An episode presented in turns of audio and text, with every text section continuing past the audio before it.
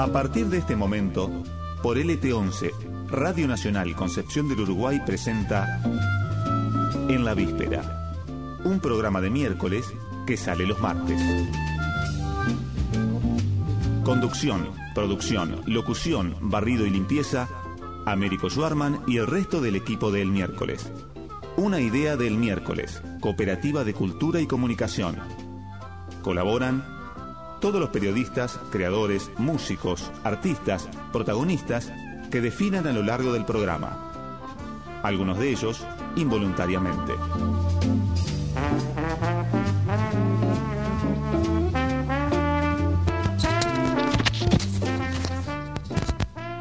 Buenas noches, buenas noches, ¿cómo están todos? ¿Cómo les va?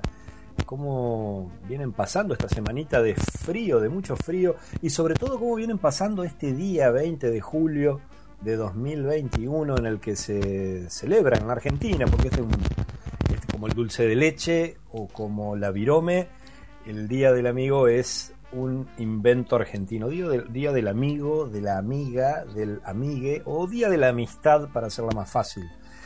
Seguramente han escuchado todo el día hablar de esto, así que no vamos a insistir con, con esta cuestión. Vamos a transmitir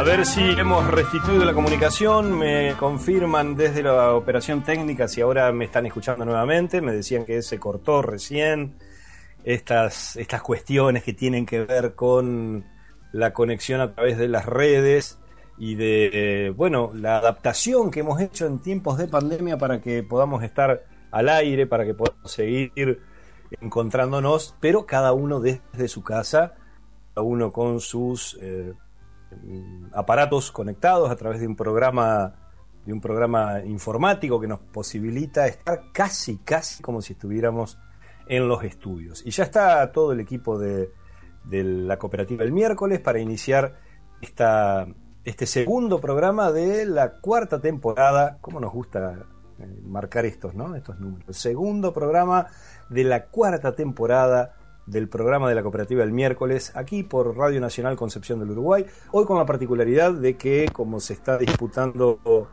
un importante partido eh, de, uno de los más importantes clubes de la Argentina, eh, estamos saliendo a través de la FM, de la frecuencia modulada.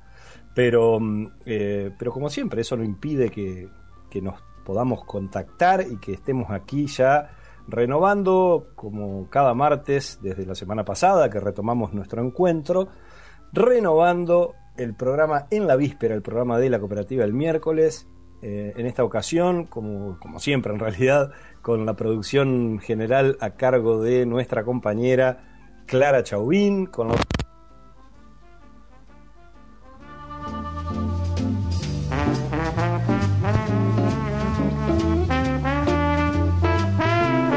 el equipo de la cooperativa el miércoles. Hoy tendremos las acostumbradas columnas, estaremos recuperando la columna de Sol Libertario, ese personaje tan especial que seguramente muchos de nuestros oyentes recordarán de las emisiones del año pasado. Eh, va a estar también con nosotros en, esta emisión, en este segundo programa de En la Víspera. Eh, la columna de ambiente que habitualmente eh, desarrolla Mario Robina, nuestro compañero especializado en cuestiones ambientales. Vamos a tener también, por primera vez en este caso, la columna de nutrición con Irene Schwartzman.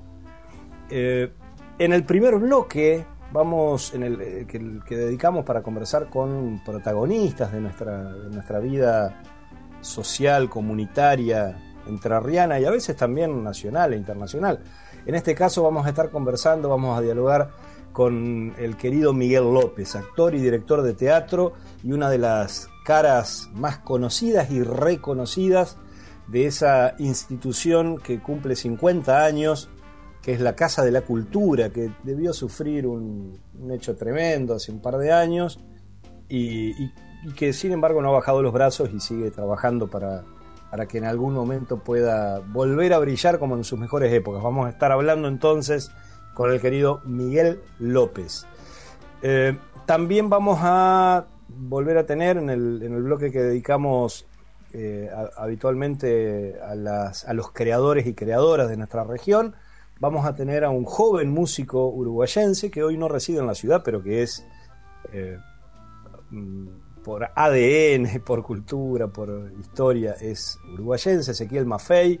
Vamos a estar compartiendo su creación como músico y conversando también sobre sus proyectos. Y eh, no sé si debería adelantar esto, pero creo que, creo que para el final vamos a estar también con una, con una sección nueva que viene a reemplazar la enorme angustia que nos provocó terminar el programa la semana pasada sin poder escuchar al cura ese que eh, cuando terminábamos a las 12 podíamos escuchar sus eh, sabias, sabias palabras, serán.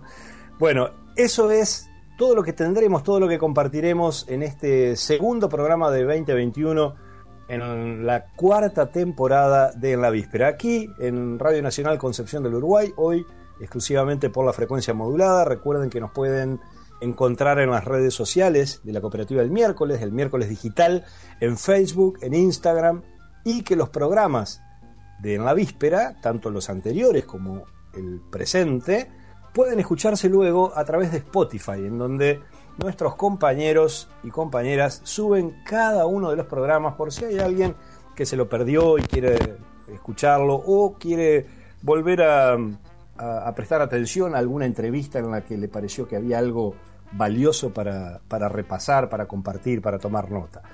De modo que con todas estas eh, referencias concluimos con la presentación formal de este, de este martes 20 de julio, Día de la Amistad, en el que ya lo dijimos, no sé qué parte había alcanzó a salir al aire y qué no, porque fue justo cuando se me cortó, pero el saludo afectuoso, cariñoso, intenso para todas nuestras amistades de la vida real, pero también de las redes, que cada vez son más parte de nuestra vida real, y la mm, adhesión, la adhesión de este espacio a la, a la idea que desde hace algunos años se viene proponiendo y que ojalá crezca y prenda y se concrete, de que se adelante un día, el, Día de la Amistad, y se establezca el 19 de julio como homenaje, como recuerdo a un gran creador de nuestras letras, de nuestro, de, nuestra, de nuestro humor, del humor gráfico, pero también del humor escrito y oral,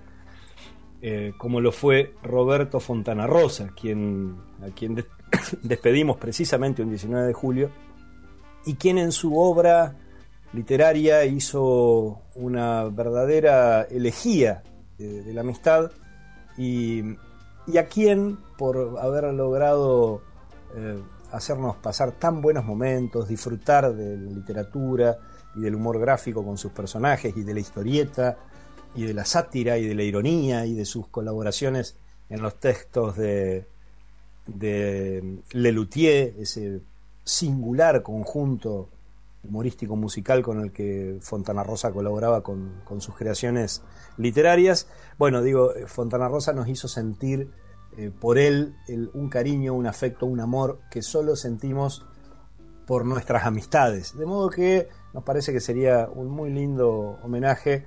Eh, adelantar un día, ¿no? No cuesta nada. En lugar del 20 de julio, el 19 de julio, celebrar el Día de la Amistad, recordar de paso la extraordinaria obra, tan vigente además, literaria, humorística, etcétera, de Fontana Rosa, eh, y dejar de recordar esa, esa fecha por, por el hecho de que un, un, este, un grupo de, de profesionales, científicos, astronautas de los Estados Unidos lograron poner un pie en la Luna como parte de lo que en aquella época era la carrera espacial que disputaban con la ya extinta Unión Soviética, como si ese fuera un acontecimiento, el que hayan clavado la bandera de los Estados Unidos en la Luna fuera un acontecimiento que tuviera alguna vinculación con la amistad. Me parece mucho más interesante, sobre todo porque solo en nuestro país se estableció esa fecha a raíz de ese evento, sería mucho más interesante que se pasara al día anterior. Así que ojalá crezca esa idea, ojalá el año que viene, el 2022, ya celebremos el Día de la Amistad el 19 de julio, recordando a nuestro querido Roberto Fontana Rosa. En la víspera, un programa donde no vemos las cosas como son, sino como somos.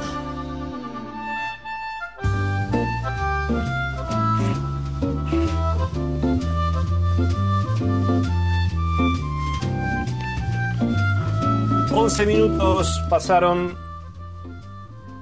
11 minutos pasaron de las 9 de la noche. Seguimos aquí en Radio Nacional Concepción del Uruguay, en la víspera. No tenemos, en esta edición, no tenemos a nuestro compañero eh, responsable de la redacción del miércoles digital, Jorge Rubén Díaz, quien está en unos merecidísimos días de descanso, visitando sus pagos de origen allá por Altamirano en el departamento Tala de nuestra provincia, en el centro de la provincia.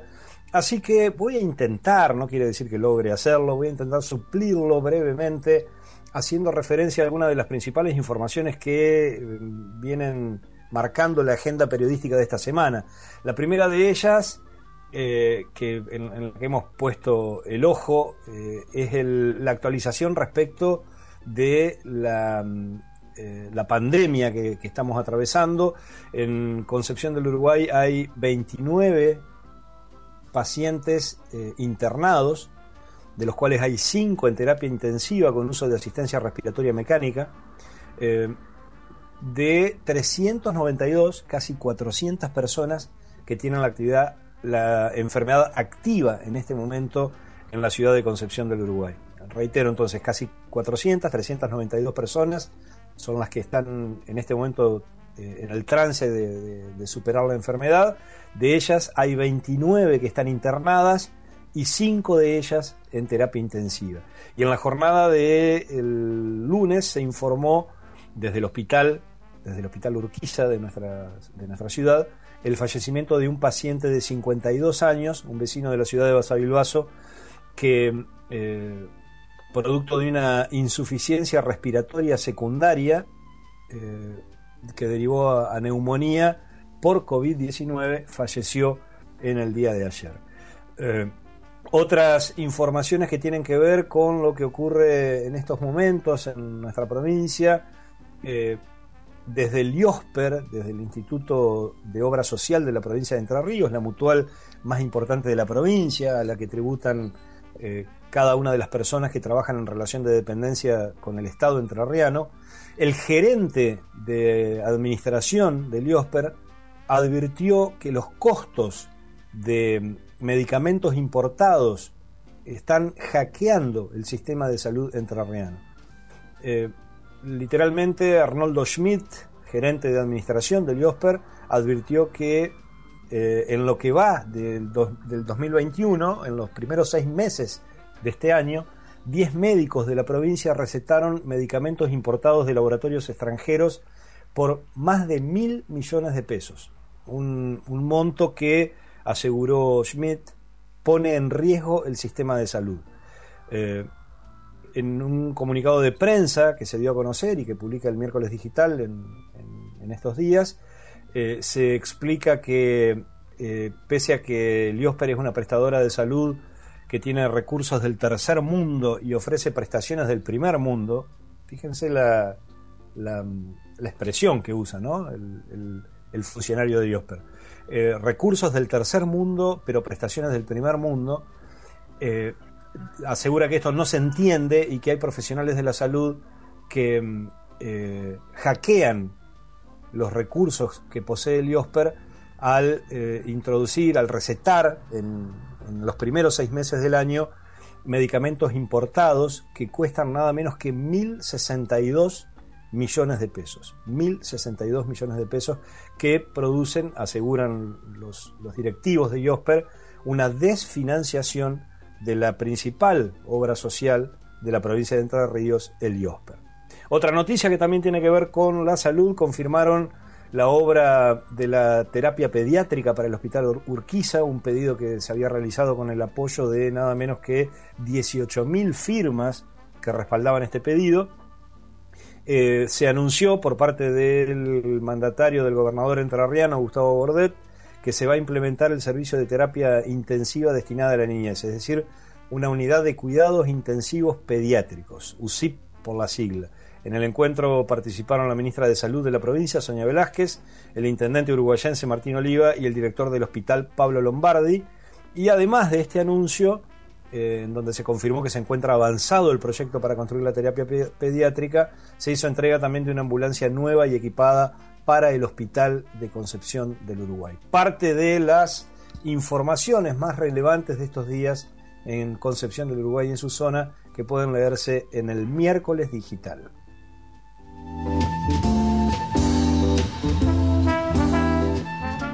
En la víspera, el mejor programa de radio que usted podrá escuchar. A esta hora, por esta radio.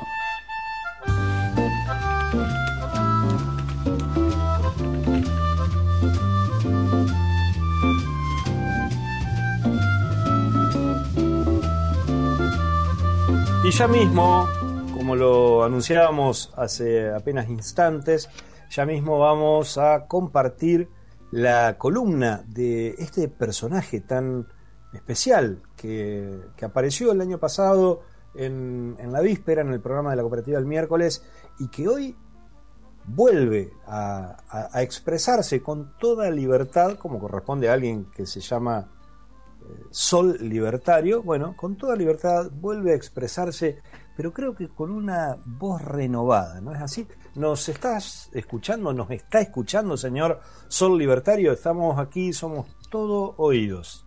¿Cómo le va, Américo? Muy buenas noches. ¿Cómo pasó el Día del Amigo? ¿Me escucha bien? Lo escucho perfectamente. ¿Cómo anda usted, don Sol? ¿Todo, eh, bien? Muy bien, muy bien. Tengo una voz renovada porque me vacuné con la Pfizer, la mejor vacuna. Yo que soy antivacuna, le debo decir que, sí, me vacuné y como que estoy, me siento renovado. Parezco un joven de, no sé, unos 30 años. Eh, tengo una energía impresionante. Se le nota, ¿eh? Se le nota. Me gustaría en, este, en esta nueva temporada tener más un, un ida y vuelta, no tanto esto, una columna, así que cada tanto me gustaría preguntarle algo, si le parece a usted, no sé. Eh, con todo gusto, no sé si estará a mi alcance la posibilidad de evacuar sus, sus dudas o sus consultas, pero con todo gusto lo escucho, Sol, dígame. Bueno, ¿cómo pasó el día el amigo hoy? Eh, bien, bien, tranquilo, eh, trabajando, eh, un poco mechando este, descanso, placer y trabajo, como suelen ser mis días habituales. Qué bueno. ¿Sabe lo que hice yo? Fui con un par de amigos, con Benito y Adolfo, a dar unas vueltas por ahí. Y esta vacuna, viste, de juventud, y se me ocurrió este, hacer un grafiti ahí por Ameguino al sesenta y pico. Un grafite que decía algo así ah. como ser libertario es ser libre hasta la esclavitud. No sé, con, salíamos, pintamos eso y salimos rajando ahí. Tocamos timbre encima para que sepan que le pintamos eh, la casa a esa señora. Ahí tengo tantas novedades, eh, querido Américo, que si quiere empezamos, se las empiezo a contar en todo esto que ha pasado en estos meses que no, no nos hemos visto, no, no, no, no nos hemos escuchado. Eh, sí, sí, claro, eh, soy todo oídos, Sol. Adelante, adelante. Lo primero que tengo que decir es que estamos en una campaña para salvar la libertad de los parados en diversos mundos. Viste que hay algunos argentinos que se están estresados, los muchachos, y entonces se van algunos días a Ibiza, a Miami, y bueno, y ellos después quieren volver a su país, pero no lo dejan.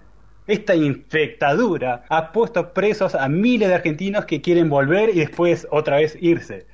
Vivimos en un país que cada vez es más Argenzuela, una vergüenza propia de este gobierno comunista. Y como dije, estamos haciendo un llamado a la solidaridad para estos varados. Eh, entonces estamos recolectando remera Lacoste, llantas Adidas y todo tipo de elementos, siempre que sean de marca, ¿no? Eh, y dije llantas y no zapatillas porque ahora está el Dipi con nosotros.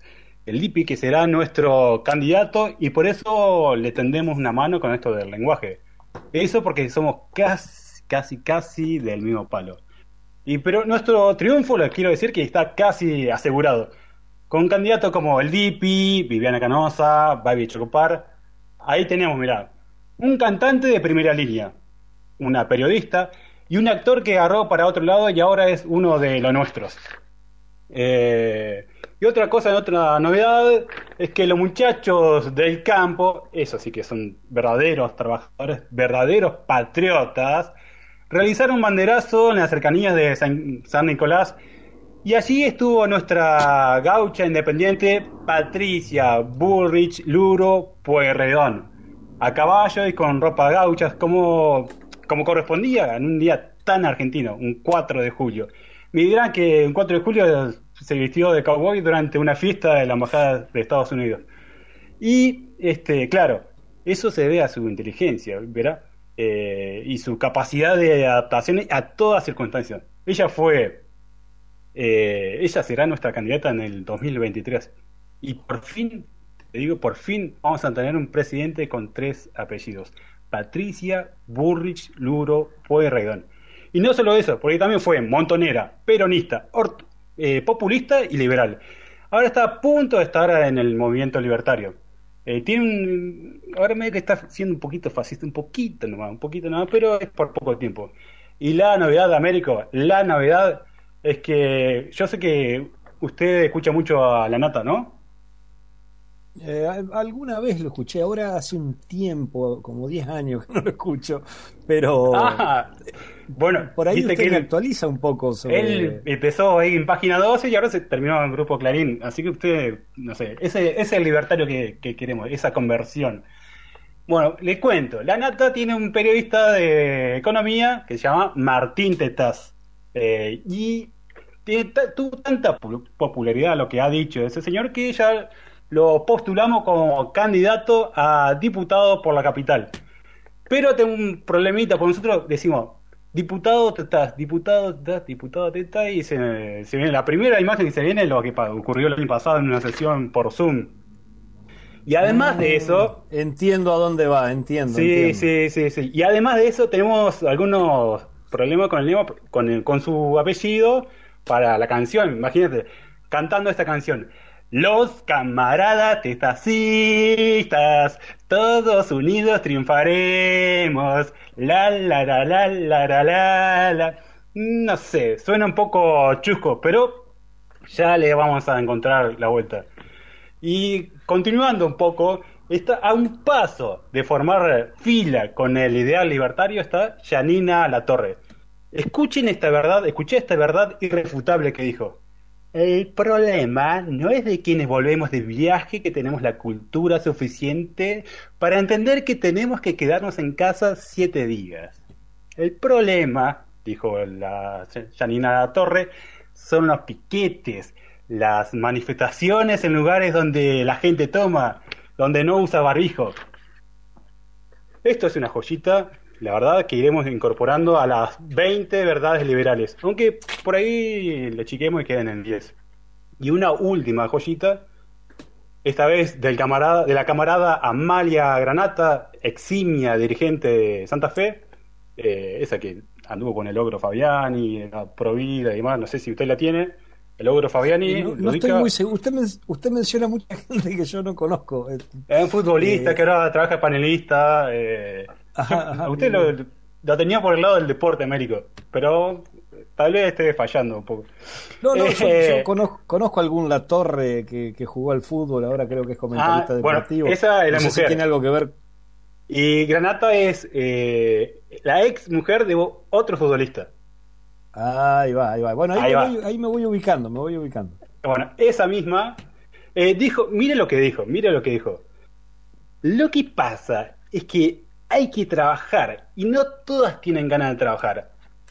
Parece que las sirvientas que a mí me tocan no tienen ganas de trabajar. Y digo la, la sirvienta porque cada uno y cada una debe ocupar el lugar que Dios les tiene reservado.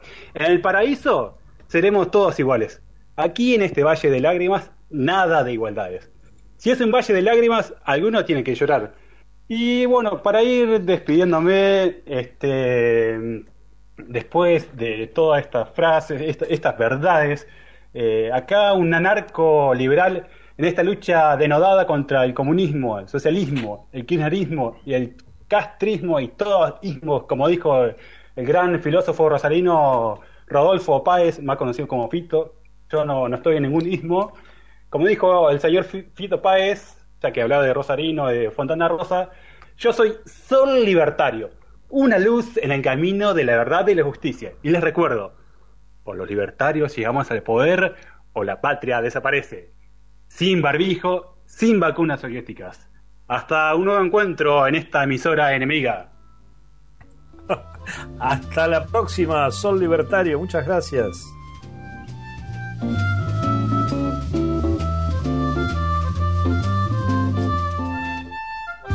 En la víspera, una alternativa que pretende ser razonable entre el ruido y el silencio.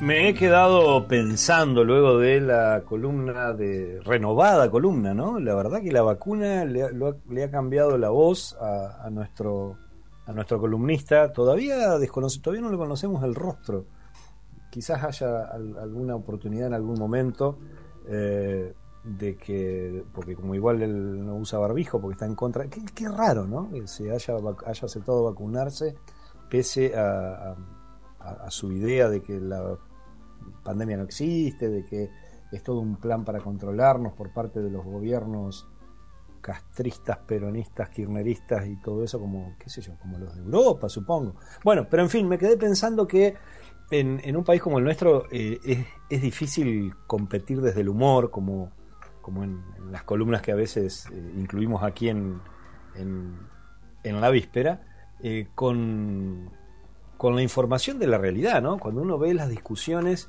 la, la forma en la, que se, en la que se convierte en noticia algo que debería ser una trivialidad, como puede ser la, la cuestión de la la ahora célebre cuestión de la licitación, del llamado de licitación para comprar eh, objetos de madera que representan la forma de un pene, de un miembro viril, para utilizarlo para educación sexual, y cómo eso se transforma en, en, noticias de agenda, ¿no? Realmente en, un país que tiene eh, tantas dificultades y tantos problemas, cómo transformar eso en, en un tema de discusión, en un tema de centralidad para, la, para el debate público es, es casi, casi una falta de respeto a la, a la sociedad. ¿no? No, no me estoy refiriendo a la medida, no me estoy refiriendo al llamado a licitación, que es algo, insisto, trivial, algo que se necesita. Es como, como transformar en noticia un llamado a licitación para la compra de cualquier otro adminículo que se va a utilizar para educación o para salud. Pero poner en discusión algo así, eh, ridiculizarlo y transformarlo en, un tema de debate público, en un país que tiene las, las dificultades que tiene el nuestro, ¿no? que por, por mencionar la más, la, más visible hoy en tiempos de pandemia, eh, la, la, cantidad de, de, muertes que hemos tenido que nos ponen en un ranking indeseable en el mundo, muy lejos del lugar en el que no hace un año nuestras autoridades querían ponerse eh, dando cátedra a países como Suecia o como Chile de cómo debían manejar la pandemia y uno ve dónde estamos hoy en, los números y en los resultados y, verdaderamente eh, preocupa y, esto por no hablar de cuestiones más estructurales y más de fondo como pueden ser los números de la pobreza. ¿no? Bueno, de todas estas cosas que siempre están presentes en, aquí en la víspera, en este programa, seguiremos conversando eh, después de, de esta pausa, de este corte. En la víspera, un programa como el que nos gustaría oír a nosotros, si no fuera porque esta hora estamos acá. Las cosas vistas desde acá, con mucho espacio para la cultura y un lugar relevante para la sonrisa y la reflexión.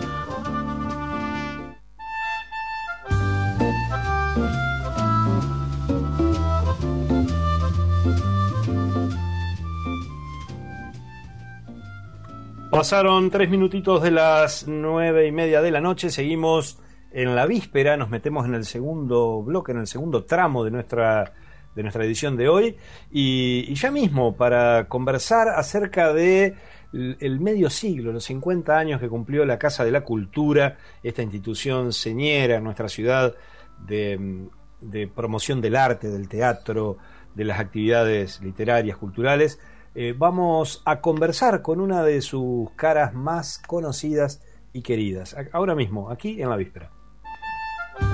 En la víspera, un programa donde no vemos las cosas como son, sino como somos.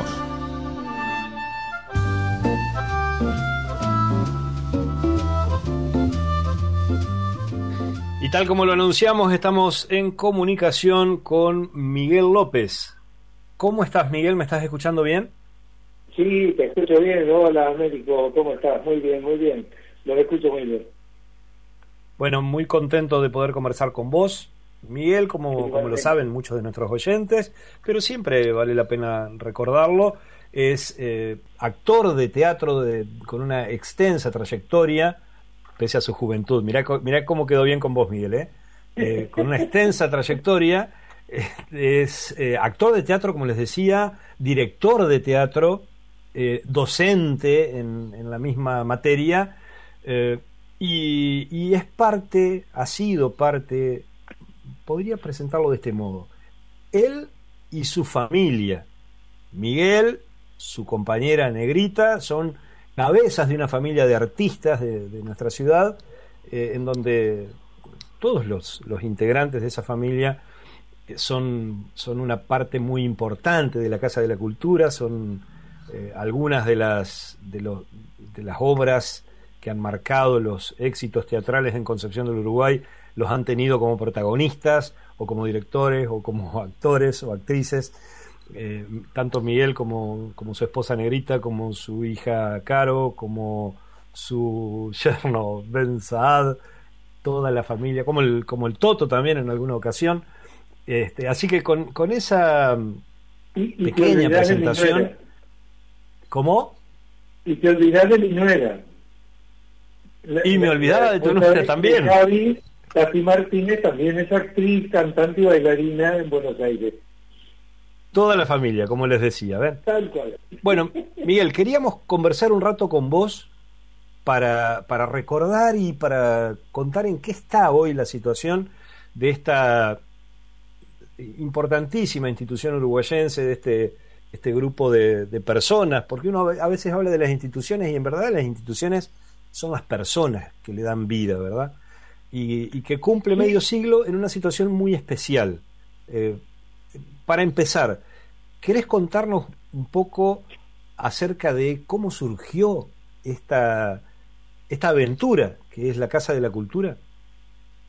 Mira, eh, la, cosa fue así. En realidad el teatro en Concepción se hacía, eh, se ensayaba en las casas de familia y en aquella época los días lunes los cines no tenían función y entonces había que eh, solicitar prestado o alquilar el cine para hacer una, una representación un día lunes. En esa época la actividad teatral era poca, entonces eh, concurría mucha gente ese mismo día y bueno, se acababa, se terminaba. Quiere decir que volvían a ensayar en las casas de familia durante tres, cinco, seis meses y volvían a hacer una nueva función nuevamente en un cine. Eh, eh, la necesidad hizo este, y el ingenio eh, agudo de Enrique de Micheli, el gringo, como lo conocemos todos, y un grupo de amigos, ellos tenían su grupo de teatro también, y otra gente que colaboraba, resolvieron pedir al intendente de turno, que era el profesor Miguel Ángel Gregori, y, y bueno, pedirle una, una este, un local que estaba vacío, que no, no estaba funcionando, que era donde había estado la maternidad municipal, que es el lugar de 9 de julio 844. Lo pidieron prestado para, para hacer un teatro y entonces dejarse de de bromar con esto de andar alquilando este, los cines. Y, y encontraron esto con Miguel Ángel Gregori y yo lo digo en, una nota que había preparado que es una locura lo que hizo Enrique de Micheli con la gente, pero también fue una locura por parte del intendente, una gran locura, ¿no? Por parte del intendente Gregori de darle ese lugar Pero ¿por qué lo hizo? ¿Por qué confió en tanta gente? ¿Por qué él, junto a otros locos, había creado el Club de Badavia, que hizo crecer una barriada de Concepción del Uruguay? Es decir, que podía confiar en aquellos que tenían ganas de emprender. Y mm. me parece que eso fue maravilloso y es, eh, es rescatable, no solo la actitud de Enrique de Micheli como cabeza de ese, de ese grupo, sino también la del intendente de ceder las, instituciones, las instalaciones para hacer este teatro. y, desde entonces la, la Casa de la Cultura siempre ocupó ese mismo lugar, ¿verdad? La esquina. Exactamente. Nunca más se movió de allí. Resulta que eh, sucede esto cuando eh, eh, las, las instalaciones, muchos muchos este, artistas de distintos rubros recalaron en Casa de la Cultura y yo en aquel momento pertenecía al Cine Club, que, que estábamos en lo que era la planta alta de Copul, en, cerca de la Bancaria, en calle Rocamora, y también nos invitaron a participar en ese lugar. Vos no eras todavía un amante del teatro, eso vino después. todavía no, todavía no. Eh, yo este, solamente había visto una obra en la que la había conocido a Negrita, pero de vista, a mi señora, y yo daba cine, proyectaba películas. Y cuando Enrique estaba haciendo el escenario, yo estaba picando la pared para hacer el agujerito de proyección donde hoy es la cabina. Eh, y Enrique de Micheli me invitó a hacer teatro con ellos y también Eugenio Legui y esto se inaugura el 9 de julio y yo en octubre debuté con Eugenio Legui ahí en Casa de la Cultura. Así que de inmediato diste el salto al teatro. Exactamente, yo en octubre... Y de ahí no te fuiste más. Sí, sí, tal cual, es así. Este, ¿llevas, la cuenta de cuántas obras, eh, en cuántas obras actuaste desde aquel momento inicial en 1971? Eh, actuar, debo haber actuado mm, posiblemente, posiblemente, te estoy diciendo, en 40, eh, 50 más o menos. Eh, porque en aquella época eh, yo, una vez que empecé, yo en poquito tiempo se había puesto de moda en Buenos Aires el café concert, con Gasalle, Perciavale, y yo empecé a hacer café concert y viajé mucho este, haciendo esos espectáculos. Este, por toda la provincia, por la República Oriental del Uruguay, Corrientes, y capaz con un espectáculo estaba dos años y medio, entonces eso me restó un poco de, tiempo, ¿no? Pero después sí, y con, como dirigí en, Concepción, dirigí en Rosario del Tala y en Basavilbaso, donde tenía talleres, y debo andar en las cien y pico de obras dirigidas, ¿no? Este, de las cuales 40 o 50 más o menos las hice ahí en Casa de la Cultura. Eh, Miguel, y la, el, el, trabajo en sí, digo, en aquel momento fundacional, ¿no? Yo recuerdo una, una anécdota que, creo que la cuenta Enrique de Michele, Quichino, en, en su libro, en el libro tan lindo, tan sentido que le dedica al grupo de teatro de sus padres, básicamente, pero donde está atravesado por la historia de la Casa de la Cultura, por toda la historia del, reciente del teatro uruguayense, podríamos decir. Ahí creo que eh, contaba la anécdota de que mm, para poder avanzar en los trabajos en la Casa de la Cultura, se vendieron las butacas, es decir, la gente compraba las butacas como una manera de colaborar y asegurar que la Casa de la Cultura eh, pudiera funcionar. Sí, y se le ponía un nombre atrás, se le ponía un nombre atrás. Y posteriormente eso mismo, esa misma técnica, eh, cuando eh, Prota de Micheli estaba eh, dirigiendo Filomeno Marturano, yo le hacía la parte de luz y sonido porque trabajaba María del Carmen Galván en, la obra, y entre bambalinas hablábamos y había un espacio que lo, usaban como camarín, porque no, había camarines, y ese espacio lo usaban los varones y las mujeres se cambiaban en otra parte. Este, eh, fue muy gracioso porque le digo, qué lindo sería ambientar ese lugar para reunirnos, por ejemplo, los jueves a tomar café y hablar de teatro. Y ella me dice, ponemos una biblioteca. Y mm. así surgió, a la semana siguiente empezamos a reunirnos y surgió la biblioteca. Gran idea de ella y nosotros apoyando. Y las sillas que compramos para esa biblioteca se hicieron del mismo modo. Es decir, vendiéndoselas a alguien, o mejor dicho, alguien compraba, donaba el valor de esa butaca y se le ponía el nombre atrás. Más autogestivo no podía ser el asunto, ¿verdad? Eh, lo que pasa es que Casa de la Cultura es autogestiva y todo lo que funciona allá adentro es así. Eh, por eso es un lugar medio único, es decir, no, no se manejó durante muchísimos años sin subsidio de nada, eh, la gente no cobra, todos los integrantes de las comisiones no cobran un solo peso.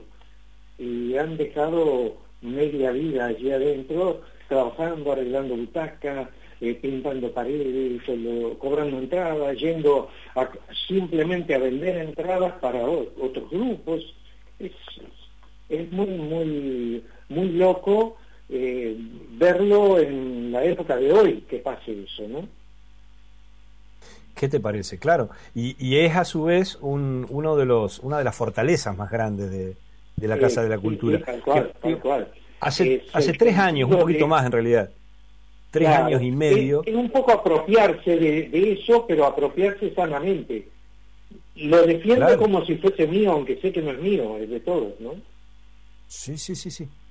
Eh, Miguel, te quería retrotraer al, al momento, hace tres años y medio, el, el verano de, de 2018, ¿no? Cuando, cuando se produjo el incendio en Casa de la Cultura. Eh, quiero que me cuentes un poco cómo, cómo fue el impacto de, ese momento, que fue devastador, desolador, porque además no, no hacía tanto tiempo que la Casa de la Cultura había sido remodelada casi por completo. Sí, eh, tal cual, que había quedado fantástica y había sido ponderado por todos los que habían venido de otros lados a actuar. Eh, y bueno, era, un, un, un chichecito que teníamos y lo cuidábamos como oro, como siempre, se cuidó todo ahí, pero, pero eso fue muy especial porque eh, trabajamos mucho para lograrlo. Eh, yo te voy a contar mi experiencia. No todos la vivieron del mismo modo. Nosotros estábamos en, mi casa mirando televisión con mi señora, recibimos un llamado de teléfono de mi hija Carolina y nos dice que está, nos avisaron que se está quemando la Casa de la Cultura. Salimos corriendo con en, el auto, llegamos hasta allá y ya estaba la gente y los bomberos allí y yo te puedo decir que yo estuve tres minutos en el que eh, no sabía, no entendía nada, realmente, pero más de tres minutos no estuve. Y automáticamente me, no se me cayeron lágrimas, eh, tenía un nudo en la garganta y lo único que sí me pasó es que Pasados esos tres minutos yo estaba pensando cómo hacía al otro día para empezar a trabajar para Radio Aula. Y creo que eso tiene que ver un poco con este legado que nos había dejado eh, quienes la hicieron, el gringo, Eugenia, Osvaldo Meira, eh, toda la gente que trabajó tanto para, para tenerla, para que Concepción tuviera una temporada de teatro, que la gente tenga, además del cine, el teatro la confitería para salir y los grupos para poder hacer muchas funciones. Y yo automáticamente me puse a pensar cómo arreglamos esto. Mm, y a partir de ahí, hasta hoy, seguimos gestionando, gestionando, gestionando, eh, intentando ver cómo podemos acelerar una cosa, cómo podemos pedir esto otro, el comodato, que, que la primera etapa, que la segunda etapa, es decir, eh, trabajar eh, como lo hicimos del primer día. La, la, misma receta de siempre, digamos, no hay no hay modificación en eso, ¿no? En ese sentido yo creo que no, yo creo que no, porque me parece que es la única forma de, y como esto es una institución, la institución no son solamente, no, no es las paredes, la institución es un grupo de personas que se juntan para trabajar en pos de, y, esto es una circunstancia, esto es, una situación que, que se presentó y hay que solucionarla. Eh, por supuesto, nosotros contamos con, con, la ayuda del municipio, porque nosotros no podríamos conseguir el dinero este, como para poder afrontar eso. Eh, sí podemos afrontarlo con mucho trabajo y con, con voluntades y con eh, conseguir subsidios de otro lado, pero también tenemos que responder a una realidad. El edificio pertenece a la municipalidad. Este, pero nosotros no podemos ser menos que si ellos están trabajando eh, para restaurar, eh, nosotros también tenemos que estar de acuerdo con, con, el municipio. Y eso es lo que está sucediendo ahora con, con el intendente Origa, que, con el que hemos tenido una reunión fantástica, eh, y él nos dijo, ¿qué aportan ustedes? ¿Qué aportamos nosotros? Y vamos a trabajar juntos para eh, ponerla en marcha nuevamente. Ya antes incluso Laurito había puesto también su parte, ¿no? Este, y bueno, y en eso estamos ahora. Miguel, ¿y en este momento qué, en, qué, en qué estado exactamente se encuentran las obras en, en relación con volver a poner a punto la Casa de la Cultura? Eh, mira, en este momento la primera etapa que se hizo en el periodo del doctor Laurito fue techo y paredes, ¿no? Eh, ahora lo vienen eh, subetapas, eh, es decir, la segunda o tercera etapa viene dividida en pedazos y en partes, y esta primera parte que se inició ahora es el escenario. nosotros tenemos todas las instalaciones techadas, eh, tenemos una nueva pasarela, por supuesto, todo esto tiene un diagrama diferente a lo que era.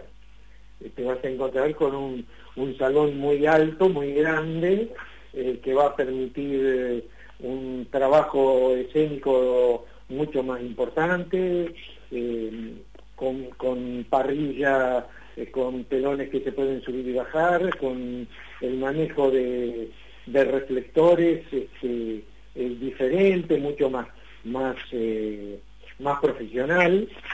Y bueno, y nosotros por nuestra parte ya a mitad del año, apenas se incendió a los seis meses, nosotros con el dinero del seguro que teníamos de lo, de lo, de lo que estaba dentro de la sala y una donación que hizo Argentores por el buen trabajo que nosotros hacíamos en cuanto al cuidado de los derechos de autor, este, nosotros pudimos comprar todo el equipamiento técnico, es decir, reflectores, este, consolas, eh, todo el equipo de sonido, eh, telas para vestir todas las paredes del escenario. Y a fin de año, Tony Álvarez nos donó 100 butacas de uso, pero que están en, impecable estado, como para ponerlos adentro en cuanto esté lo otro listo. Miguel, y el, esta, este detalle de, las obras que van realizando y los, los avances, ¿permiten saber, permiten calcular cuándo podrá estar nuevamente en funcionamiento la sala de Casa de la Cultura? exactamente eso no te lo podría decir, porque por ejemplo, para que vos tengan una idea, en este momento se hizo el escenario absolutamente todo eh, eh, como se dice, con concreto. Antes teníamos una, un entarimado muy fuerte, eh, ahora se hizo todo absolutamente de concreto, este, se rellenó toda, toda esa parte, se hizo una capa de hormigón arriba y arriba va la madera, es decir, las planchas de madera, pero eso hay que esperar a que seque esa parte. Lo que sigue después posiblemente sea la parte de eh, iluminación, pintura y cielo raso. Y también tiene que ver con que hay que restaurar los dos baños de, para público este, y bueno, los camarines y demás, que eso nos ocupamos nosotros con el tema de la pintura y tenemos que conseguir eh, todo ese tipo de, cosas y colaborar con el tema de la instalación eléctrica, eh, en fin, eso este, va a llevar un cierto tiempo. No sé si el año que viene eh, estará lista, esperemos que sí, esperemos que sí, porque Ojalá. esto, del escenario vino muy rápido, vino muy bien, vamos a ver cuál sigue ahora. Miguel, y, si, si hay una persona que quiere colaborar de alguna manera con la reconstrucción de la Casa de la Cultura, eh, ¿por dónde o con quién se debe comunicar? Y, bueno, con alguno de los miembros de la comisión directiva, el presidente es Mario Lorán, eh, el vicepresidente Héctor Gobi, eh, yo soy un, vocal, María del Carmen Galván es, secretaria, es decir, conectarse con los miembros de la comisión. Este, de, todas formas, este, nosotros igual, eh, la tarea nuestra no termina, no ha terminado, nosotros seguimos todo el tiempo desde que se incendió, eh, al mes ya estábamos reunidos y estábamos analizando cosas, ¿no? Incluso estábamos en los, yo estaba en los preparativos para un segundo espectáculo cuando apareció esto de la pandemia que nos ha modificado eh, enormemente la situación.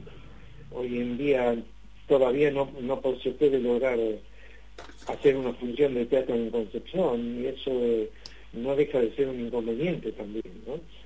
Porque imagino que debe ser muy muy impactante, muy negativo sobre la cantidad de gente que, que, conforma, que le da vida desde hace años a uno de los, sin ninguna duda, uno de, de los movimientos teatrales más importantes de la región, no solo de la provincia. Concepción del Uruguay se ha destacado durante décadas por su enorme actividad teatral y, y, el parate de la pandemia tiene que estar influyendo muchísimo, no tengo dudas en eso, ¿no? Sí, sí, realmente es así y entonces te deja un grado de eso creo que te deja un grado de incertidumbre mayor porque eh, de nosotros tener la sala seguramente ya ya habríamos armado un posible protocolo para poder trabajar. Claro. Eh, protocolo seguro eso no me cabe ninguna duda que, que lo habríamos eh, este, analizado practicado y presentado a las autoridades para que autoricen que las funciones se puedan hacer. Eh, en Buenos Aires lo están haciendo. Eh, ¿Por qué no nosotros? desde ese lugar que nosotros lo vemos. Siempre pensando un poquito más adelante de lo que, eh, cómo nos podemos anticipar a las cosas que puedan venir. Miguel, un placer enorme conversar con vos. Mm, el, el transmite, te quiero transmitir el deseo de todos nosotros, de todo el equipo del miércoles de la cooperativa, eh, de que prontamente la Casa de la Cultura vuelva a brillar, como lo, hizo siempre en, sus 50 años de, labor extraordinaria por, una cultura popular, por un arte al, alcance de, toda la comunidad y por la y por la, difusión de los valores que tiene que ver con el, con el teatro, ¿no? con ese, ese género maravilloso que, tiene tanta historia y que podemos decir que en nuestra ciudad también la tiene. Así que bueno, el, el mejor de los deseos, que prontamente Casa de la Cultura esté nuevamente en actividad y, bueno, y muchas gracias por compartir este ratito con nosotros, poniéndonos un poco al tanto de cómo está la cosa y también rememorando aquellas épocas heroicas de la Fundación. bueno, no, ya en nombre de la Comisión Directiva de Casa de la Cultura, gracias por, mm, eh, darnos este espacio para, para difundir lo que se está haciendo, eh, eh, sobre todo para porque ustedes siempre han valorado lo que allí se hace, que no, no sucede a diario, ¿eh? ojo, no es tan, tan, tan así. hay mucha gente que sí que defiende Casa de la Cultura, hay mucha gente que no sabe lo que es Casa de la Cultura, y nos encantaría que la conozcan, nos encantaría que la disfruten, eh, por eso nos encantaría poder ya tenerla casi lista, mm. para que todos de alguna forma este, se beneficien con esto que eh, eh, tiene que ver con lo que siempre dijeron hace muchos años esto de eh, Concepción del Uruguay es la histórica Concepción del Uruguay es la culta porque lo, lo, lo difundían en todos lados porque decían todos los fines de semana hay algo si no es una cosa es otra y es cierto Concepción del Uruguay es así y Casa de la Cultura es una gran parte de todo eso. Eh, mil gracias a ustedes que siempre nos han apoyado y quedamos a la disposición para cuando ustedes gusten. Y si en alguna ocasión quieren pasar por allí para ver cómo va eso, es cuestión de que se pongan en contacto con nosotros y, lo puedan ver, eh, tomar fotografías y demás. Así será, Miguel. Un abrazo grande. Igualmente Miguel López, para ustedes, mil gracias. Miguel López, de, la Casa de la Cultura, director, actor, docente de teatro de Concepción del Uruguay, dialogó con nosotros aquí, por supuesto, en la víspera, acerca del, del, aniversario de esa importante institución y también, por supuesto, del avance de las obras para la reconstrucción, para la recuperación de ese espacio tan necesario para la comunidad uruguayense. En la víspera, el mejor programa de radio que usted podrá escuchar a esta hora por esta radio. En la víspera, un compendio de datos de nula utilidad que le son brindados en el momento menos oportuno.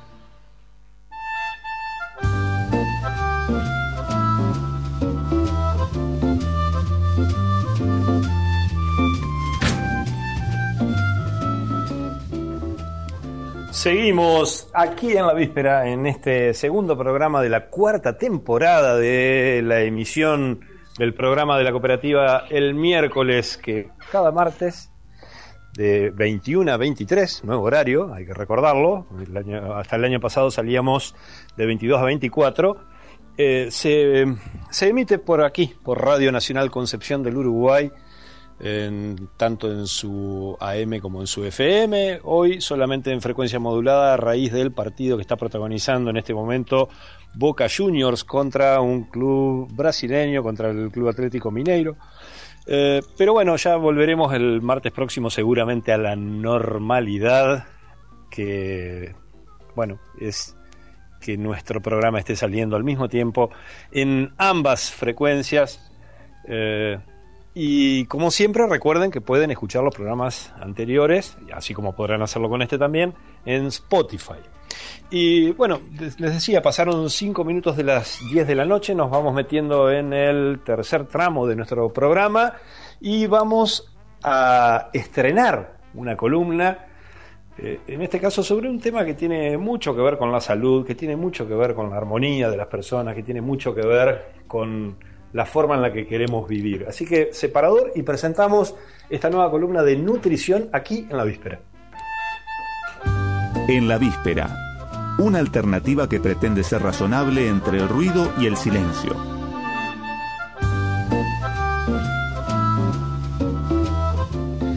Y tenemos en línea en este mismo instante a la licenciada Irene Schwartzman. ¿Cómo estás, Irene?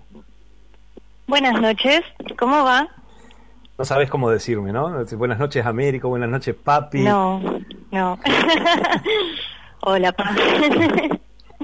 ¿Todo bien? Bueno, sí, todo muy bien, muy contentos de iniciar este espacio con vos en el programa de la cooperativa del miércoles. Así que, bueno, contanos un poco de qué vas a hablarnos en esta primera columna sobre alimentación, sobre nutrición, en el programa de la cooperativa del miércoles.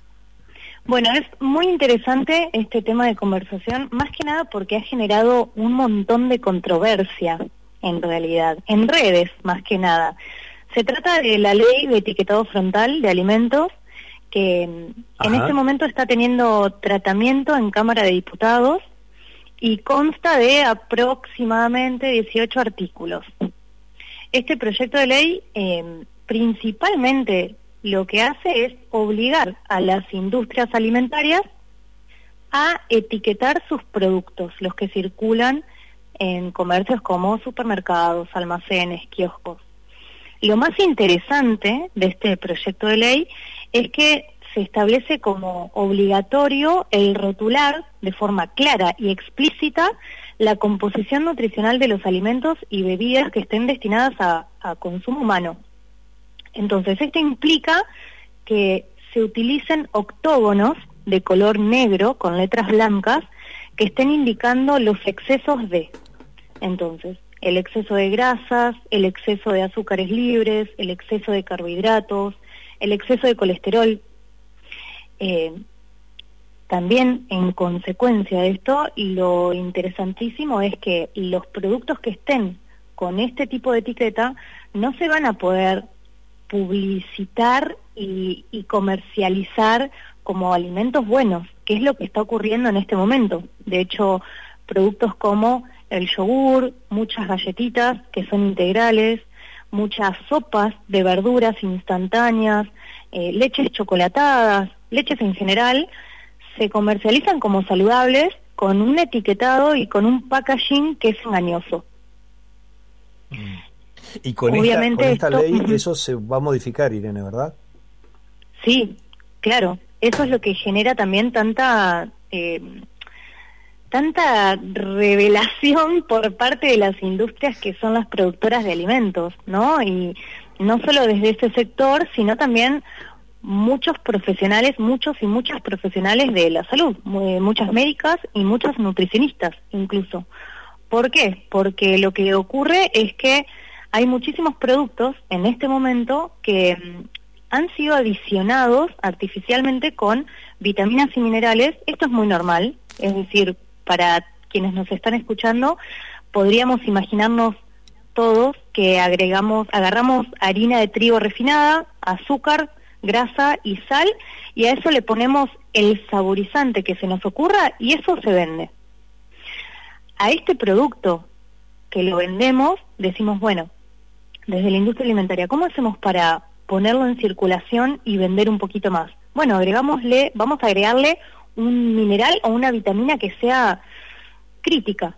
Bueno, vamos a agregarle calcio. Entonces lo vendemos como si fuera una excelente fuente de calcio.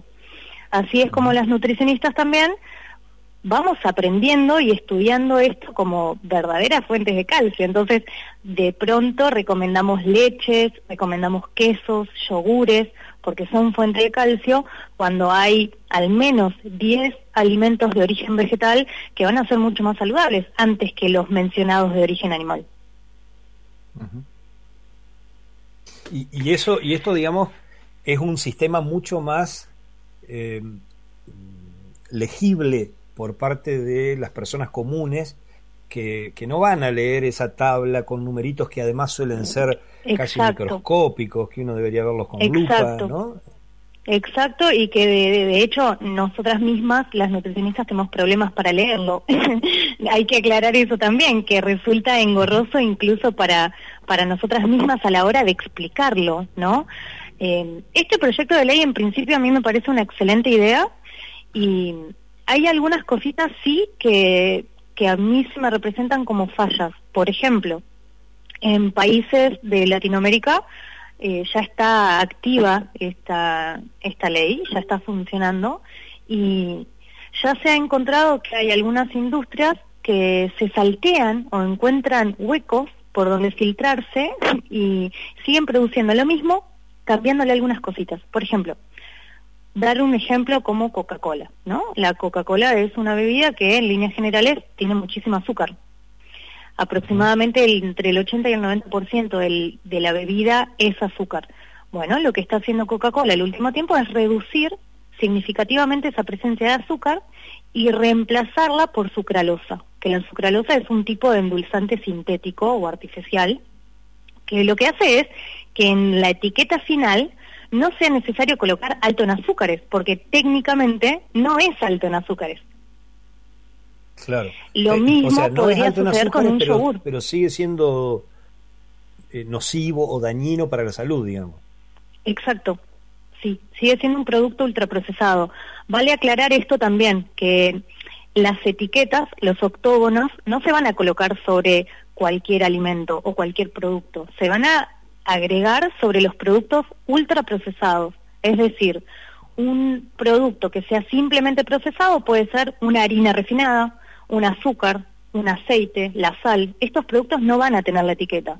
Lo que sí va a tener la etiqueta es la combinación de todos estos productos, de estos ingredientes, perdón. Entonces, por ejemplo, una galletita que se suele hacer, si la hacemos casera en nuestra casa, utilizamos alguna harina, tal vez refinada o tal vez integral, un poco de aceite, algo que le va a dar sabor, casi siempre suele ser banana, y tal vez algo más, no mucho más, y tal vez azúcar. Fin, bueno, en un producto como una galletita comprada en un supermercado, suele tener harina refinada, jarabe de maíz de alta fructosa, almidón de maíz, aceite hidrogenado y un listado de entre 10 y 20 aditivos distintos, entre ellos conservantes, colorantes, saborizantes, emulsionantes. Bueno, los aditivos también van a tener que estar descritos claramente en el listado de ingredientes de estos productos. Otro dato muy interesante, aparte de esto, es que los productos tampoco van a poder empezar a tener eh, formas de engañar al comprador. Esto es interesantísimo porque lo que sucede actualmente con muchos productos es que se utilizan imágenes atractivas para niñas y niños. Entonces se utiliza un tigre, se utiliza eh, alguien con mucho color o trae un juguetito o con la compra te podés llevar otro beneficio más. Bueno, eso también va a quedar prohibido. Eso también es un avance muy notable, ¿no? ¿Se, puede hacer un paralelismo?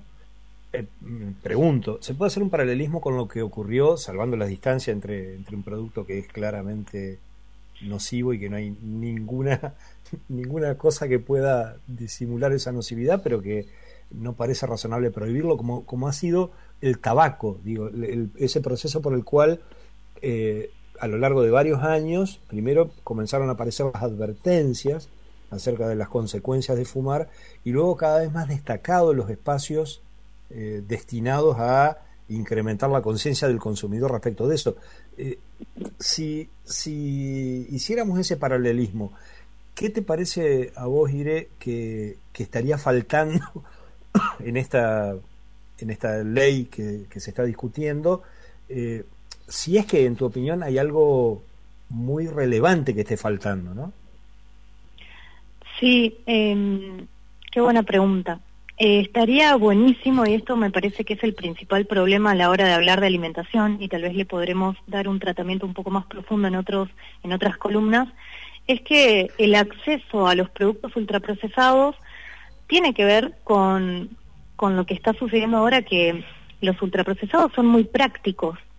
En muchos casos también son accesibles económicamente y en muchos casos también son muy saciadores lo que estaría bueno que suceda es que exista algún tipo de mejora en el acceso a los productos que sí son saludables.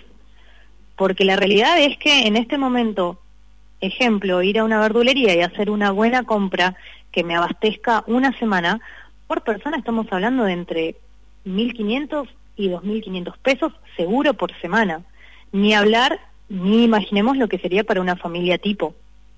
Entonces, la contraoferta, que me parece esto que es muy importante, el gran avance de los ultraprocesados tiene más que ver con la imposibilidad y la dificultad en el acceso de productos que sí son naturales y que sí son buenos.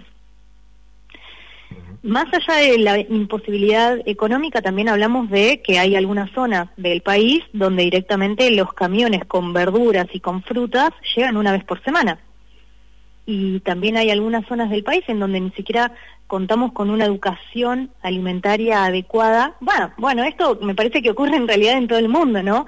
Que la educación alimentaria es, es muy escueta, entonces cuesta también tener ideas para preparar alimentos, saber combinar alimentos, y en un marco donde el acceso a ultraprocesados es tan fácil, me parece que la batalla también viene por ahí el de tal vez la posibilidad de, no sé si a nivel provincial, eh, crear algún tipo de mm, dinámica en la que se pueda promover o priorizar el consumo local, ¿no? La provincia tiene una buena producción de cítricos, por ejemplo.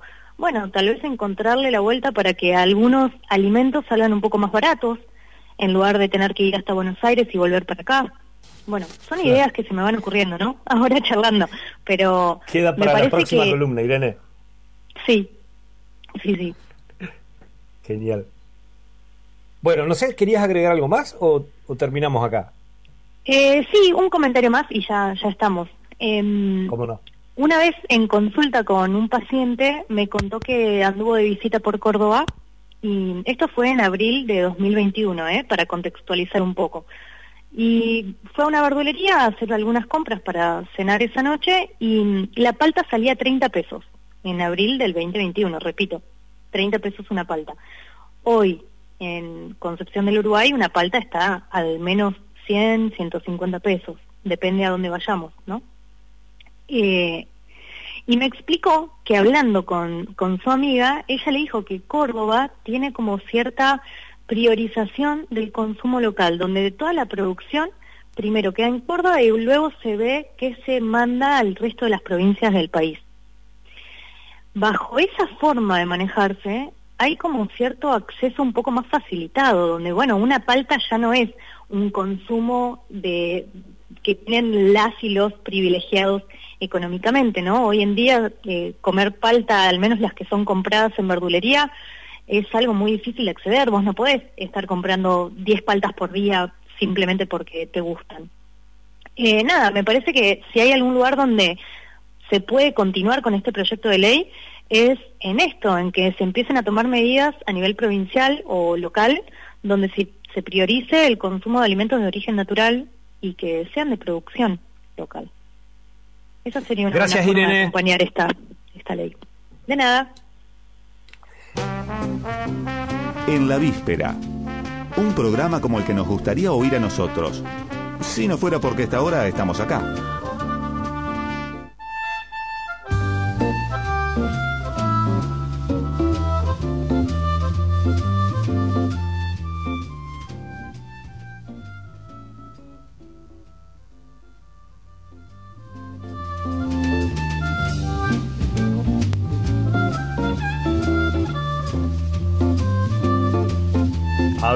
Ver ahora, a ver ahora si me están escuchando bien. Ahora creo que sí, ¿no? Decía que de la alimentación, de la nutrición, que tema que conversábamos recién con Irene en su primera columna, nos vamos directamente a la comunicación con nuestro compañero Mario Robina, con la columna de ambiente. ¿Cómo estás, Mario? Hola, Américo, ¿cómo va? Saludo para vos y para toda la, audiencia eh, de la víspera. Muy bien, Mario. Eh, tenés un tema muy importante para conversar hoy. Sí, hoy vamos a hablar, más que de ambiente, vamos a hablar de algo que está afectando ¿no? al ambiente. Eh, y es eh, algo cada vez más común y algo cada vez eh, más fácil de, de, ver y de encontrar por todos lados, que es la basura electrónica, ¿no? Esa basura que ya desde, desde el diseño, desde el vamos, está pensada para que a los al poco tiempo deje de funcionar eh, eso que se llama o se conoce como obsolescencia programada. Estamos hablando de las computadoras, impresoras, teléfonos móviles, heladeras, lavarropas y demás aparatos que utilizamos ¿no? en el día a día y que deliberadamente eh, se les ha cortado ¿no? la vida útil eh, para que solo duren unos pocos años y de repente dejen de funcionar. Eh, y generen ¿no? esas ya conocidas frases como ya no lo hacen como antes. Eh, y bueno, ese es un verdadero problema, ¿no? Eh, actualmente, eh, que genera miles de toneladas ¿no? de desechos electrónicos todos los días y a esto también eh, tenemos que sumarle no el continuo eh, lanzamiento no de nuevos modelos eh, que nos venden con actualizaciones correcciones mejoras que invitan no de vuelta a, a consumir y dejar de lado por ahí esa, ese elemento o ese aparato que tenemos que por ahí funciona todavía pero bueno queremos tener el último no queremos tener la novedad que eso también es parte de del comercio, ¿no? Parte de lo que la industria nos impone para seguir consumiendo y seguir generando cada vez más residuos, que no son pocos, ¿eh? En, en nuestro país más o menos se generan unas 465 mil toneladas de dispositivos electrónicos por año, que es bastante, ¿no? Y no es, si nos vamos a ya a, nivel mundial, sí, es mucho. Y si nos vamos a nivel mundial, eh, la cifra es impresionante, son casi 54 millones de toneladas. Pero no solo esa cifra es el problema, el problema es que de todo eso se calcula que solo se recicla cerca de un 20% únicamente. O sea, es muy poco lo, la basura, ¿no? Que se puede reutilizar y volver al medio, ¿no? Volver a, hacer a la industria para poder ser reutilizada. Y, y esto es importante aclararlo porque por ahí lo que mucha gente no sabe, ¿no? Es que la mayoría de estos componentes electrónicos eh, tiene un gran valor económico su reciclado, ¿no?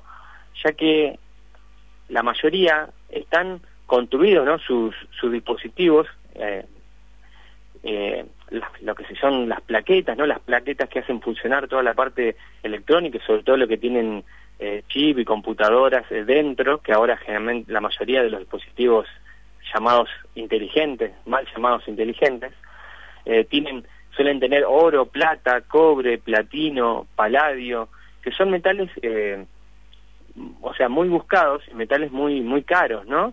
Eh, al, al punto de que un reciente informe de la Unión Internacional de Telecomunicaciones dice que hay 100 veces más oro en una tonelada de teléfonos desechados que en una tonelada de mineral de oro. Mineral de oro es, bueno, esa, la tierra esa que se que se saca, ¿no? Que se extrae, de, la que se limpia y se lava para obtener oro. O sea que hay más, eh, habría más oro eh, en una tonelada de basura de electrónica que en una tonelada, en una tonelada de una mina de oro. Eh, ese es el nivel, ¿no? El, tema es que... Impresionante.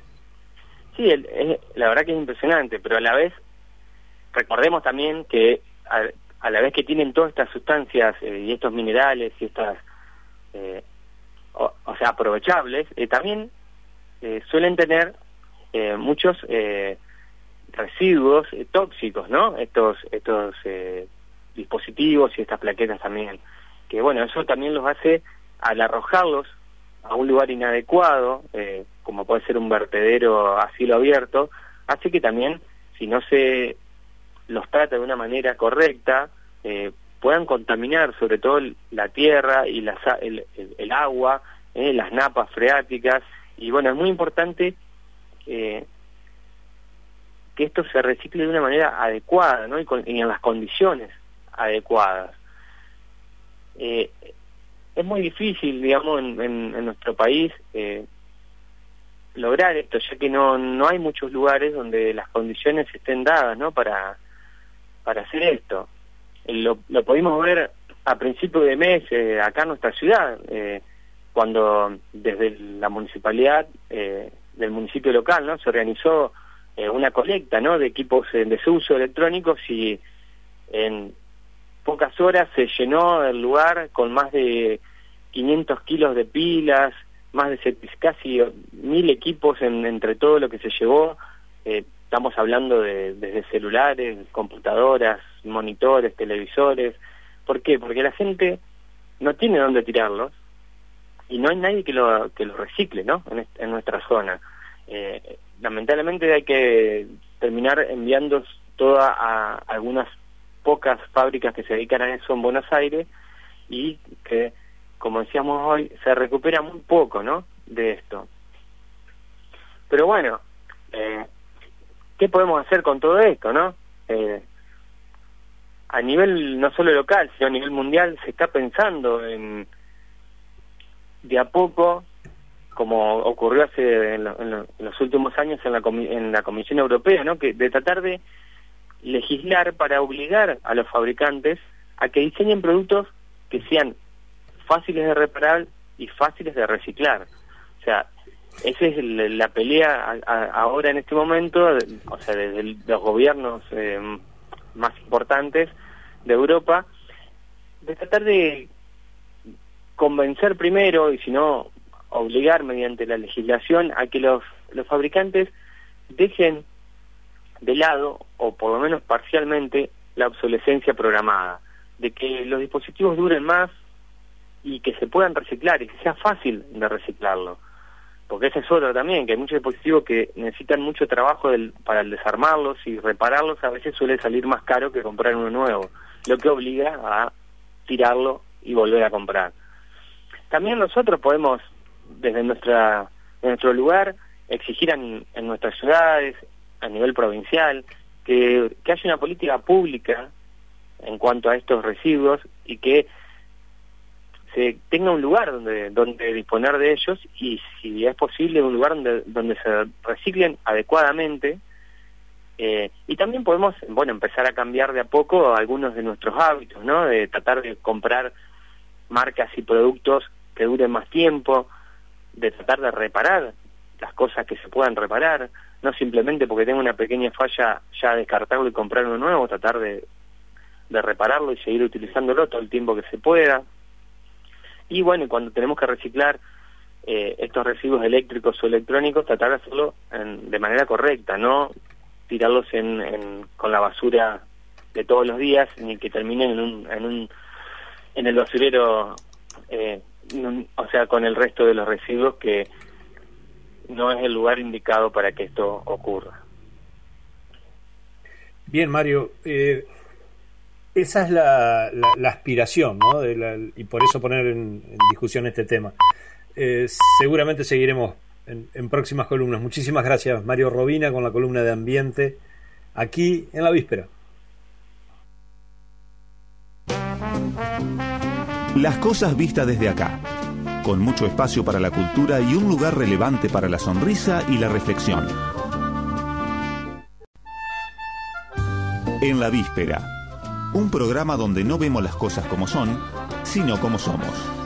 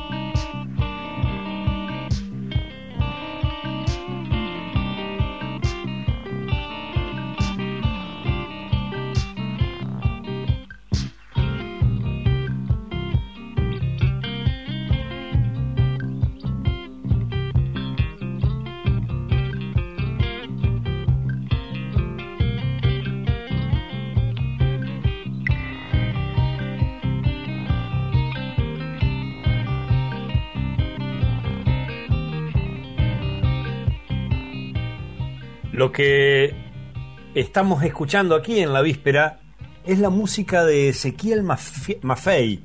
Ezequiel es nacido en Concepción del Uruguay y reside en la actualidad en Tandil. Hace más de 15 años que se dedica a la música, ha tocado en distintos proyectos como cantante, como compositor, como multiinstrumentista y está en este momento en comunicación con nosotros. Ezequiel, ¿me estás escuchando bien? Américo Schwarman te saluda desde Concepción del Uruguay y todo el equipo, por supuesto, de la cooperativa el miércoles. Buenas noches, Américo. ¿Cómo estás? Eh, saludos a todos por ahí. La verdad que un gusto estar en el programa. Muchas gracias por el, el espacio. El gusto es nuestro, como siempre. ¿eh? en, este, caso, lo que, lo que estábamos escuchando, un fragmento de lo que estábamos escuchando, es Imaginando Desiertos, ¿verdad? Exacto, sí. ¿Esto es material nuevito? Eso sí, es eh, debe tener prácticamente dos años, creo que sí, en el 2019 yo lo que venía haciendo por ahí, eh, venía haciendo mucha música eh, cantada. Y durante el 2019 y un poco antes, final del 2018, empecé a hacer algunos singles más instrumentales, centrados más que nada en guitarra. Y al final de 2019 los uní todos en un disco que se llama Singles y, este es uno de los temas, uno de los primeros que, que surgieron de ese proyecto eh, Ezequiel, tenés varios trabajos grabados, eh, disponibles, varios de ellos disponibles en, los sitios, eh, en, las plataformas virtuales de música, ¿verdad? En Deezer, en YouTube, en Spotify. Eh, ¿Querés contarnos un poco en, qué estás trabajando hoy? Vos, caracterizás tu, tu laburo, tu sonido como mutante. ¿Qué, ¿Qué significa esto? Si tuvieras que explicarle a la gente qué, qué es lo, lo que haces, a qué te dedicas musicalmente. Sí, básicamente me es difícil, eh, creo que Mutante me queda bien en el sentido de que voy variando bastante, porque siempre dentro del palo del rock, más que nada, em, pero como no me centro mucho en un género, sino que bueno, voy haciendo lo que lo que me gusta y cómo va surgiendo, por ahí surgen proyectos muy muy diversos. Em, por ejemplo, bueno, hay, hay un disco eh, Antidogma, que se fue del 2017 creo, que en ese disco es eh, son tres partes de un largo tema, que se divide en tres partes, pero sería todo grabado en, una sola toma, sería un tema largo, y es del más como influencia del stoner o la música psicodelia, eh, más pesado también. Yo venía tocando, eh, digamos, cuando yo me fui eh, a la ciudad de La Plata, estuve tocando ahí en una banda que, formamos con, con unos chicos de allá, un power trío, y, estábamos haciendo mucho música de este estilo, ¿no? De stoner, eh, psicodélico, mezclado un poco con grunge.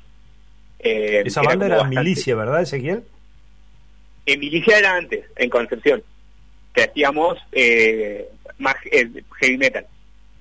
Ahí va, ahí va. Pero sí, siempre, digamos, desde que soy desde que era chiquito eh, venía tocando mucho eh, guitarra eléctrica y empezando en mis comienzos por el heavy metal entonces eso básicamente siempre lo, lo tuve hasta por ahí en las cosas muy tranqui que hago se, nota que, le meto ahí un poco de, heavy metal eh, y por otro lado parte el, título que le pusiste a, a, uno de tus de tus trabajos el antidogma de algún modo también está expresando esa búsqueda y esa capacidad de mutación que mencionabas recién, ¿no? Totalmente, es verdad. Por, por, de qué lecturas venía, a ver, pero no sé si tenés ganas de hablar de eso. ¿Cómo, cómo? Te, iba a preguntar respecto de Antidogma, de, de, ese título en especial, de qué lecturas venía, porque vos mencionaste eh, de dónde venís musicalmente. Sí. Pero el, el, título es muy sugestivo, al menos para... ¿De dónde viene el título? Claro. Sí, yo creo que es eso. Cuando venía eh, componiendo para ese disco, porque la idea era que sean cuatro volúmenes, y todavía estoy, digamos, grabando los otros, sin fecha, es como que los voy armando y a medida que van surgiendo, porque yo los mezclo y los, los masterizo, entonces por ahí me tomo mi tiempo como para terminarlo. Pero ya venía la idea de hacer eh, estos cuatro volúmenes, y cuando veo para dónde iban, me di cuenta que no, no tenían una linealidad. Eh, uno era este, el, volumen uno muy pesado, muy para ese lado, y hay otros discos que son muy tranquilos de, esos mismos, el volumen 2, el 3, por ejemplo. Eh, entonces me di cuenta de eso. O sea, creo que en algún punto de, de, mi mente se jugaba esta idea de, che, es muy raro hacer algo que no tenga nada que ver, digo, porque eh, muy raro, digo, como otra persona por ahí puede llegar a pensar eh, qué tipo de música es y capaz en aparte de lo que yo hago que te gusta y otra que no te gusta nada porque no tiene mucho que ver. Entonces dije, bueno, fue, lo, lo hago como, lo, lo hago nombre y ahí le puse justamente antidogma, un poco jugando con eso.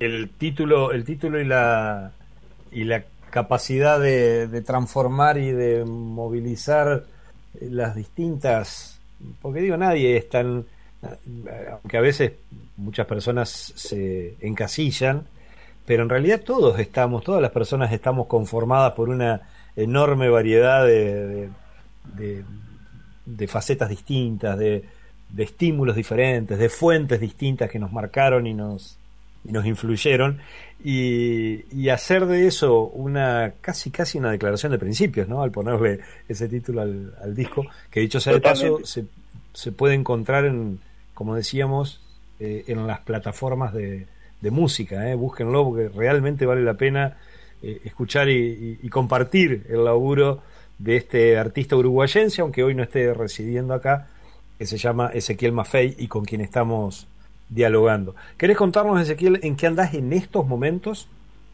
Eh, ahora estoy haciendo, bueno, componiendo más que nada, terminando por ahí algunos proyectos que tenías grabado y nunca los terminé, digamos, así que estoy en eso.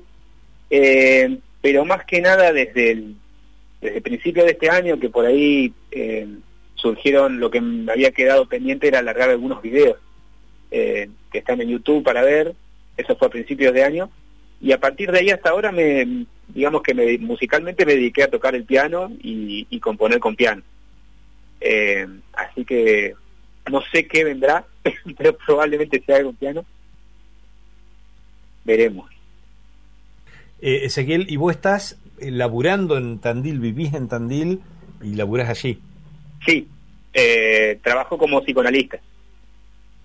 Ahí va. Y, y digamos parte de esa otra actividad eh, se vuelca o se ve influida eh, en tu actividad como artista, como músico? Oh, un montón. Yo creo que desde el principio de, de, tener contacto con lo que fue el psicoanálisis, eh, siempre me influyó en la hora de escribir. eso sí, es como, como algo que está siempre en contacto, en, en constante contacto. Eh, por ahí también me gusta mucho leer, así que eso también creo que, influye muchísimo en, lo que escribo, en lo que hago. Pero sí, me quedo pensando eso. Eh, yo creo que veo mucho en las letras de cómo va influyendo. Eh, Ezequiel, hay una, hay una cosa de, casi de pandemia, ¿no?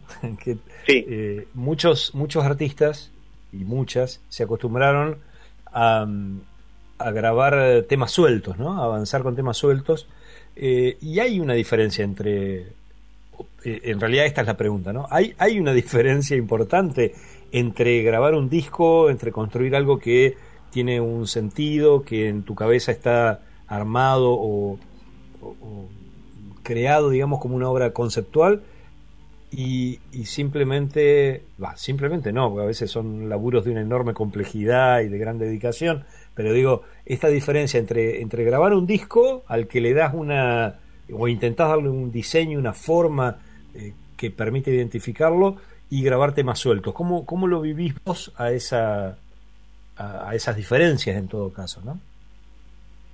Sí, yo eh, digamos, lo, soy muy del palo del vieja escuela onda Pink Floyd y de la época de los álbumes conceptuales. Entonces, desde ese sentido, siempre me gustó como armar un proyecto eh, que tenga un sentido una vez terminado la escucha, digamos, que, pueda ir de un tema hacia otro, tocar una cierta temática, eh, poder ir deviniendo y fluyendo con eh, distintas voces también eh, en todo un en todo un álbum.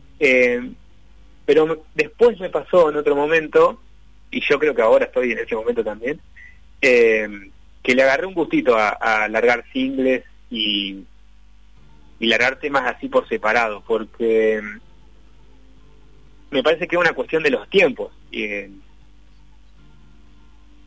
digamos que a veces me gusta y agarrar un tema, tengo muchas formas de, componer, o por lo menos que a mí me resultan eh, gratificantes, y una es directamente grabar en la primer toma o hacer algo un poco más impulsivo y después pulirlo en, edición y demás, como si fuera otro otro instrumento de esa etapa. Eh, y cuando lo termino me gusta que quede así, ya parece que se cierra en sí mismo. Entonces ahí es cuando veo que, che, esto, bueno, es un single. No. Lo cual, ahora que lo estoy diciendo, está bueno poder hablarlo, la pregunta que me hiciste porque también me hace pensar en vivo, que con el disco este singles pasó algo que parecía que eran todos singles y después le encontré un sentido. Mm. Pero, digamos, el sentido que le encontré fue eh, cierta búsqueda estética en el, sentido de la instrumental o, cuando fui organizando los temas eh, iba buscando una conexión emocional entre los temas, pero no había una significación previa, algo que yo diga, bueno, voy a hacer un disco que trate sobre esto y vaya de acá para allá, o algo que lo casi que fui improvisando ese álbum. Eh, así que me parece que son dos formas eh, súper válidas y, vigentes, digamos, para, para alargar eh, forma artística en audio, digamos. Las dos. Me parece que hay que encontrar la forma que a uno le divierta en el momento. Claro, claro. Yo imaginaba que vos como creador eh, también debe ser bastante usual que lo que diseñás o lo que imaginás como algo conceptual se vaya modificando en el camino, con el cual, con lo cual el resultado por una vía o por la otra también puede ser similar, digamos, ¿no? Claro, sí, totalmente. Es verdad, es como, es algo que va, va surgiendo un poco. Es eso como te contaba recién de que a mí me gusta mucho usar la, etapa de edición eh, para ahí usarlo como un instrumento más. Entonces, cuando me dejo llevar por este proceso creativo, no lo, lo que va a terminar necesariamente sé que no va a ser como como lo pensé en el sentido estricto, sino que me dejo guiar y, y, fluir hasta donde a ver a ver qué pasa. Y eso en el sentido, digamos, musical. Por ahí en el tema de letras, sí, eh, soy un poco más de buscarle cierta lógica a las canciones, digamos, con eh, el número de temas en un disco y demás. Pero sí, es verdad que pasa eso. Uno se deja llevar un poco y después algo algo algo queda de alguna manera que, que cierra en sí mismo y que no necesariamente es lo preconcebido, casi, casi como la vida misma. así, totalmente. Tal cual. Ezequiel Maffei, un placer conversar con vos. Eh, le recomendamos entonces a quienes nos están escuchando que busquen el material de Ezequiel en, en las plataformas eh, y, y, seguramente te encuentran en las redes también, Ezequiel, ¿verdad?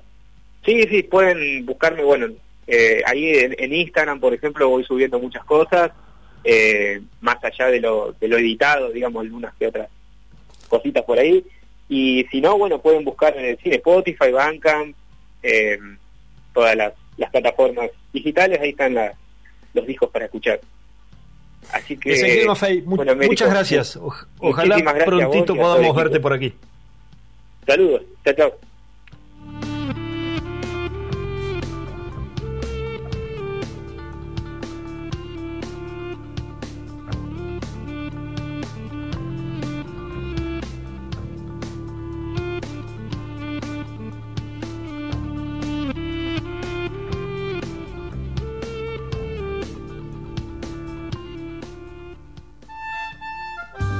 en la víspera. Un programa donde no vemos las cosas como son, sino como somos.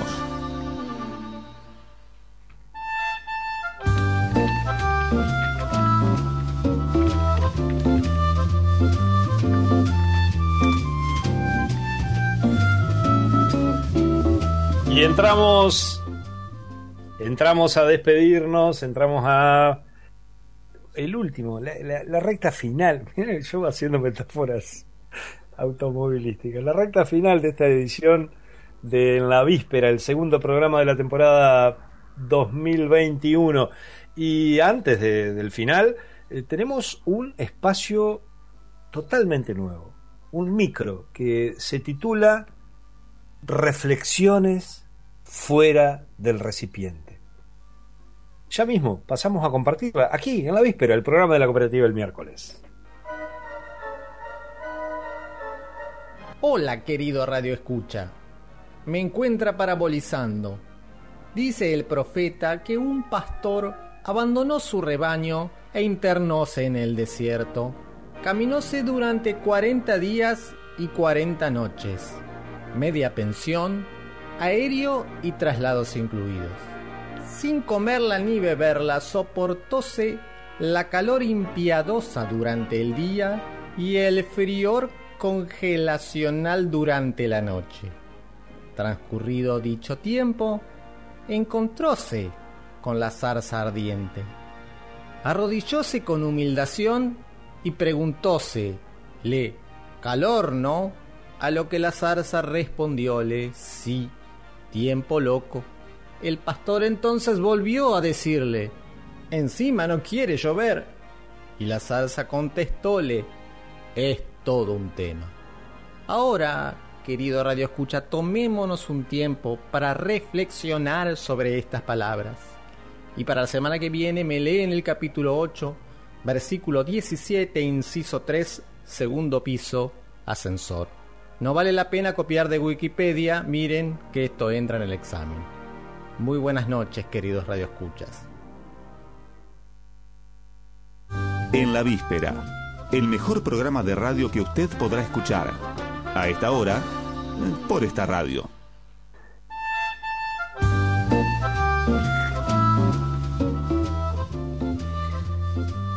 Bueno, y ahí teníamos el segmento, nuevo segmento, ¿eh? veremos, veremos a ver si esto se trata de una manifestación así espasmódica o si el martes que viene volvemos a contar con este espacio tan interesante, ¿no? Un espacio que se titula Reflexiones fuera del recipiente y se anuncia como un espacio ecuménico, abierto, plural y sin grasas saturadas así lo presenta.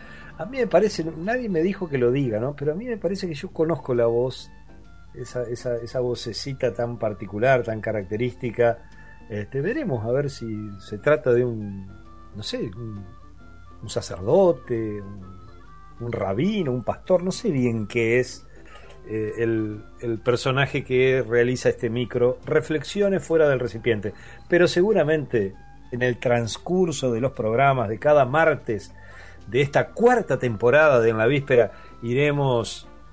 Mm, ¿Quién le dice? Iremos desovillando este interrogante, que viene, no sé si se nota la, alegría en mi tono de voz, si me estuvieran viendo verían la enorme sonrisa que parte en dos mi rostro, viene a suplir esa necesidad que yo tenía, que la comenté el martes pasado, esa angustia que me generaba el, no poder compartir el espacio que tradicionalmente eh, está en el cierre de, la transmisión de la emisora, que es el, cura ese tan, tan divertido, tan hilarante, que, nos permitía irnos después a la cama eh, con realmente muy. Con, con, la vida renovada por, por las risas que provocaba su participación pública. Así que con este micro vamos cerrando nuestra edición de hoy, esta, este segundo programa de la cuarta temporada de En la Víspera, el programa de la cooperativa el miércoles.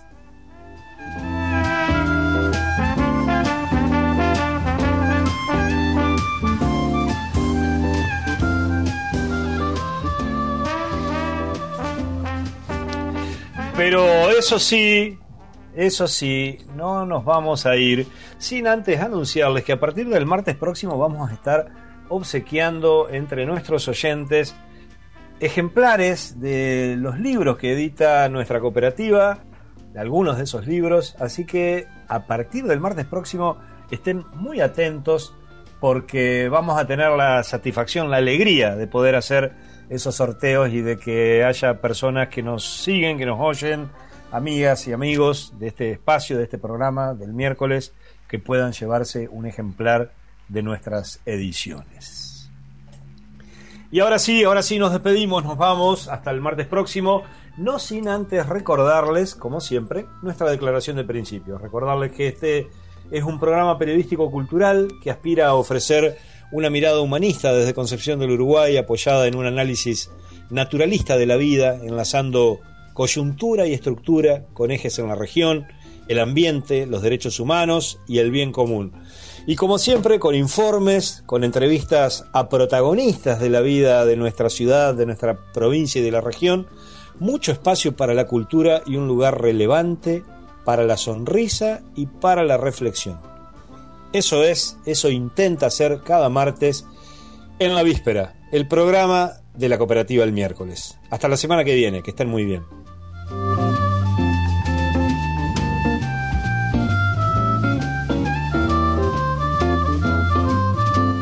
En la víspera.